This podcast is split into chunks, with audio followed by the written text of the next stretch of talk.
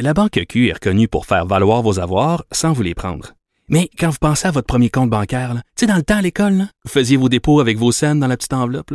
Hmm, C'était bien beau. Mais avec le temps, ce vieux compte-là vous a coûté des milliers de dollars en frais, puis vous ne faites pas une scène d'intérêt. Avec la Banque Q, vous obtenez des intérêts élevés et aucun frais sur vos services bancaires courants. Autrement dit, ça fait pas mal plus de scènes dans votre enveloppe, ça. Banque Q. Faites valoir vos avoirs. Visitez banqueq.ca pour en savoir plus. Pendant que votre attention est centrée sur vos urgences du matin, vos réunions d'affaires du midi, votre retour à la maison ou votre emploi du soir, celle de Desjardins Entreprises est centrée sur plus de 400 000 entreprises à toute heure du jour. Grâce à notre connaissance des secteurs d'activité et à notre accompagnement spécialisé, nous aidons les entrepreneurs à relever chaque défi pour qu'ils puissent rester centrés sur ce qui compte, le développement de leur entreprise.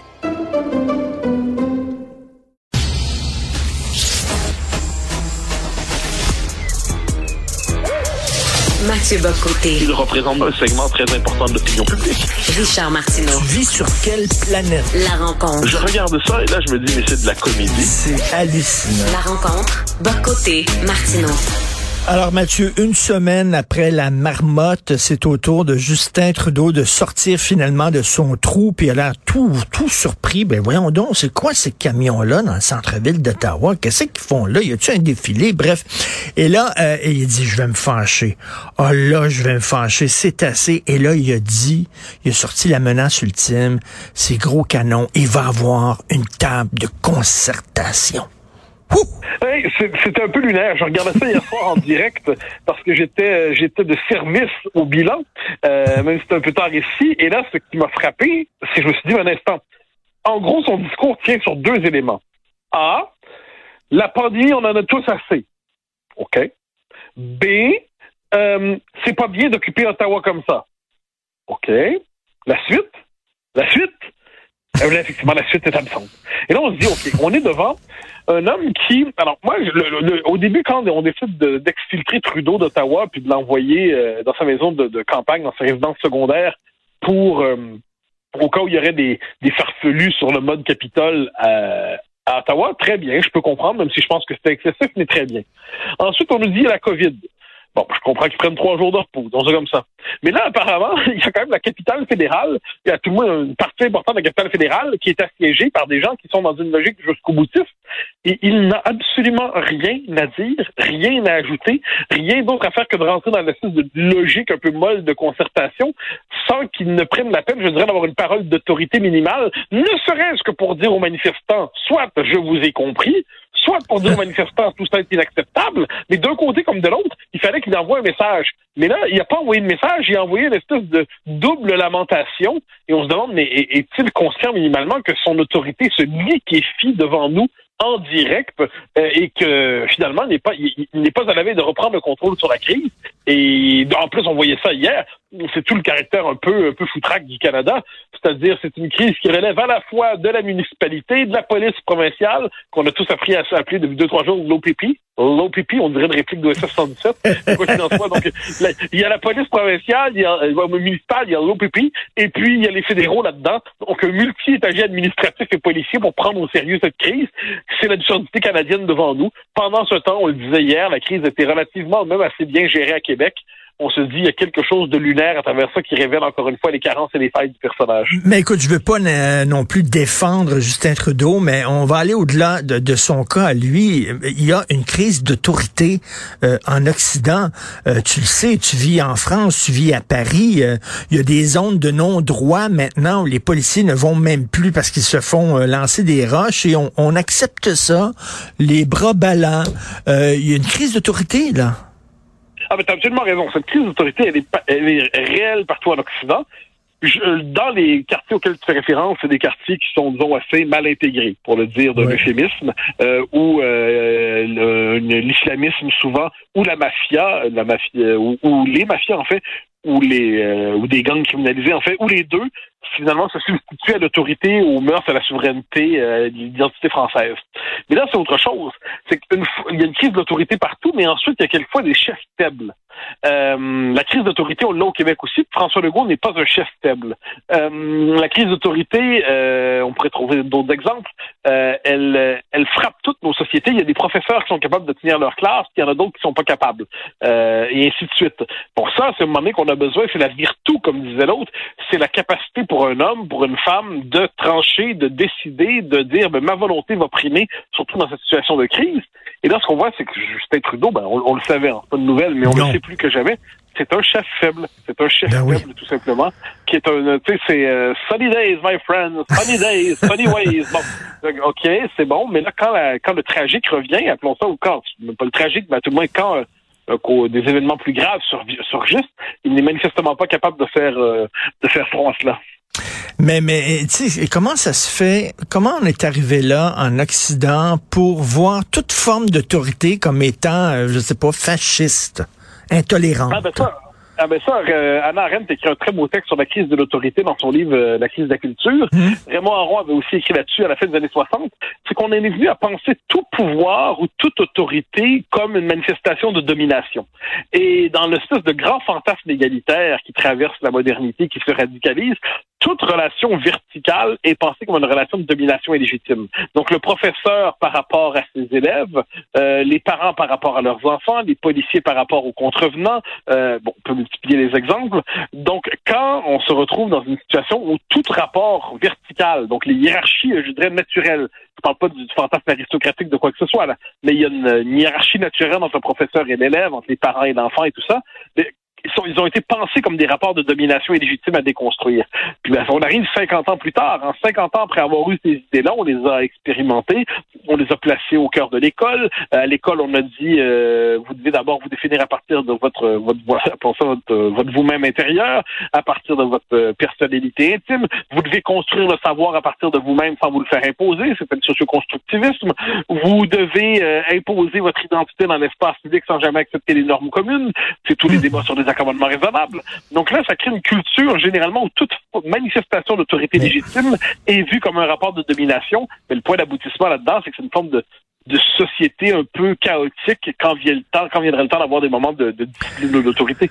Mathieu, tu es un gars courageux. Alors nous allons, toi et moi, euh, aller sur un terrain très glissant mais je suis convaincu que tu es capable d'y aller. Est-ce que tout ça ne va pas avec toutes les critiques qu'on envoie au patriarcat? On est dans une société, là, je vais me faire rentrer dedans. Société maternante, et tout ce qui est le rôle du père, l'autorité, tout ça, tout ça est contesté. Est-ce que, est-ce que je suis complètement dans le champ d'arriver avec cette métaphore-là? Non, mais en fait, non, c'est une espèce de vieille, euh, de vieille idée qu'elle est présente chez Balzac, elle est présente ailleurs aussi, en disant que la figure paternelle joue un rôle en tant que tel dans la société. Le patriarcat, je laisserai de côté parce que le, le terme est aujourd'hui connoté de manière particulière. Et qu'il y a dans une société, euh, d'un côté, euh, une fonction d'autorité, euh, c'est le fameux si tu le fais pas, je vais le dire à ton père. Oh, ok, maman, je le fais. Ah, moi, j'ai, moi, j'ai été élevé comme ça et ça fonctionnait bien. bon, alors qu'est-ce que ça veut dire à travers ça? C'est qu'à l'intérieur, et je précise que dans la famille, quelquefois, l'autorité paternelle est exercée par la mère et inversement. Il y a des papas gâteaux puis il y a des mamans d'autorité c'est la question n'est pas là. Mais le fait est qu'il y a un pôle d'autorité naturelle dans une société. Ce pôle d'autorité était associé à la, la, figure paternelle. On a voulu déconstruire la figure paternelle pour être capable de démocratiser l'autorité. Mais à travers ça, ce qu'on a fait, c'est qu'on a liquidé l'autorité en même temps qu'on liquidait la figure paternelle. dire, moi, que l'autorité ne soit pas spécialement masculine, j'ai aucun problème avec ça. dire, hommes et femmes, Madame Thatcher, Catherine de Russie, je peux multiplier les exemples euh, de, de, figures féminines qui sont tout à fait des figures d'autorité. Mais ce qui est certain, c'est qu'une société a besoin d'un pôle d'autorité. Et si on considère que toute forme d'héritage, de ce point de vue-là, la figure paternelle est centrale, toute forme d'héritage est condamnable, toute forme mmh. d'héritage et euh, est à révoquer, dans la dernière instance, il ne reste plus rien. Et j'y reviens, on n'a pas démocratisé l'autorité. On a décidé de la dissoudre. C'est, euh, je pense que c'est la grande erreur des 50 dernières années. OK, je vais désexuer alors euh, ce, je, ce dont je parlais. je pense que dans un couple, parce que là, il y a de plus en plus de couples avec deux mamans, avec deux papas, etc. Bon, mais ça prend ça prend une figure qui est une figure de compassion, d'écoute, de sûr, bienveillance, et ça prend une figure qui est d'autorité. Moi, tu, tu me parlais quand tu étais petit, quand j'allais à l'école, ça s'adonnait comme ça. Euh, mes profs étaient souvent des femmes, le directeur d'école était un monsieur. Puis là, la madame, la prof disait, ben si c'est pas correct, je vais t'envoyer voir. C'était le directeur de l'école, mais c'est comme si maman disait, je vais t'envoyer voir ton père. Attends que ton père rentre de la job. Ça prend une figure euh, bienveillante et une figure Ah, ben, autoritaire. Bien sûr, Euh, absolument. Je pense que dans, dans tout, dans tout couple, dont c'est comme ça qu'il élève des enfants, Oui. il y a la figure qui est la figure, euh, je dirais, de d'amour sous le signe de l'osmose. Puis il y a la figure qui est là, de la- la- l'amour qu'on qu'on respecte à distance un peu. Et ça, ensuite, plus euh, les années passent et plus ces choses-là se confondent, mais il y a un besoin instinctif de l'âme humaine, il y a un besoin du cœur humain d'avoir la figure euh, qui, qui me cajole et la figure qui pose des limites. Ça, Mm. on a toujours su ça depuis toujours, poser des limites, cajoler. Bon. Euh, et comme je dis, il arrive bien souvent dans des couples, ce soit, ce soit le pôle inverse, mais ces deux pôles-là sont nécessaires. Or, on a voulu liquider le pôle des limites. Je pense qu'au fond des choses, c'est des limites qui a été condamnée, qui a été déconstruite, qui a été euh, abolie au fil des temps. L'idée de limite, la distinction entre l'homme et la femme, l'idée de limite, la distinction entre les peuples, l'idée de limite, la distinction entre les civilisations, l'idée de limite, la légitime frontière, l'idée de limite, la distinction entre celui qui est citoyen et celui qui ne l'est pas, l'idée de limite, la distinction entre l'immigrant euh, légal et l'immigrant illégal. Toute limite a été vue comme une forme de discrimination illégitime, de distinction arbitraire. Et puis là, il y a cette espèce de fantasme de l'indifférencié, ce fantasme d'une société où il y aurait tout serait interchangeable en toutes circonstances, de toutes les manières possibles. Ben, ça, ça marche pas. Mais c'est quand même ça Mm. le fantasme euh, qui, qui anime les temps présents. Et ça, je pense qu'on le voit de mille manières. Une société qui, a perdu l'idée de l'autorité légitime est une société qui devient ingouvernable, surtout au moment où elle devrait être gouvernée. Et on a fait l'expérience en ce moment. Et c'est pas pour ça que des gens sont tentés de plus en plus vers des mouvements radicaux parce qu'il y a une forme d'autorité, que ce soit à l'extrême gauche ou l'extrême droite, il y a quelque chose d'autoritaire là-dedans. Là. Ben, il y a un besoin d'autorité. Si les institutions publiques ne prennent pas en charge l'autorité, des mouvements vont, nous dire on veut la restaurer. Et euh, c'est pour ça que moi j'hésite beaucoup maintenant. Euh, enfin, j'ai toujours hésité, je t'avouerai, à parler d'extrême gauche, d'extrême droite, tout ça, parce qu'il y a quelques fois quand on nous dit, on va nous dire restaurer l'autorité, restaurer l'autorité de la famille, restaurer l'autorité de la nation, restaurer l'autorité de l'école, restaurer l'autorité de la police, on nous dire c'est de l'extrême droite. Ben, qu'on m'explique en quoi c'est l'extrême droite. Mm. Et je pense qu'il y a un besoin aujourd'hui, puis je pense que c'est, paradoxal, mais c'est la condition de la démocratie. Et c'est la condition de la liberté. C'est euh, c'est- l'autorité permet quelquefois de prendre des décisions collectives, permet de dire ce qui est acceptable et ce qui ne l'est pas, permet de poser des grands repères à partir duquel les libertés peuvent se déployer. Mais quand on est dans un grand, un grand tout qui est tout flou puis qui est tout mou, hein, pour citer Marc Laviolette, eh bien le, le, le, tout flou tout mou, ben en dernière instance, plus personne ne sait comment s'orienter minimalement. Et c'est pour ça que l'expérience que, certains croient faire de la liberté politique en décidant d'assiéger Ottawa, ben, ils confondent de ce point de vue-là un espèce de mouvement chaotique avec une véritable insurrection sous le signe de la liberté. Et, et écoute, dans quatre minutes, Joël, euh, Joël Lightbound, euh, euh, député euh, fédéral, euh, libéral fédéral, il va faire un point de presse où il va critiquer son propre chef, il va critiquer la gestion de la crise sanitaire euh, faite par Justin Trudeau, parce que Justin Trudeau a rendu obligatoire la vaccination pour tous les fonctionnaires fédéraux. Et lui, M. Lightbound, qui est un qui est un libéral, va dire que c'est trop sévère et tout ça. Donc, on parlait des fissures qui sont en train de, de, de, de- de diviser le Parti conservateur, mais il va y avoir des fissures au Parti libéral aussi. Là. Oui, d'autant que c'est beaucoup plus plus facile de se diviser dans l'opposition que de se diviser au pouvoir. Quand on se divise au pouvoir, c'est que là, c'est un signal qui est envoyé. Mais soyons sérieux, qui imagine un seul instant euh, Justin Trudeau sous les traits d'un chef d'État responsable et capable de prendre en charge les, les destinées de son pays quand c'est nécessaire? Euh, il arrive de temps en temps que les la lumière, euh, la lumière nous révèle, une forme de, de- de lumière sociale nous révèle les êtres tels qu'ils sont. Nous sommes ici, comme je l'ai toujours pensé, devant un, un backpacker égaré dans le rôle de premier ministre. eh bien, c'est ainsi qu'il se présente à nous aujourd'hui. Merci pour cette conversation passionnante. On se reparle demain. Bonne journée, Mathieu. Au grand plaisir. Salut. Bye bye.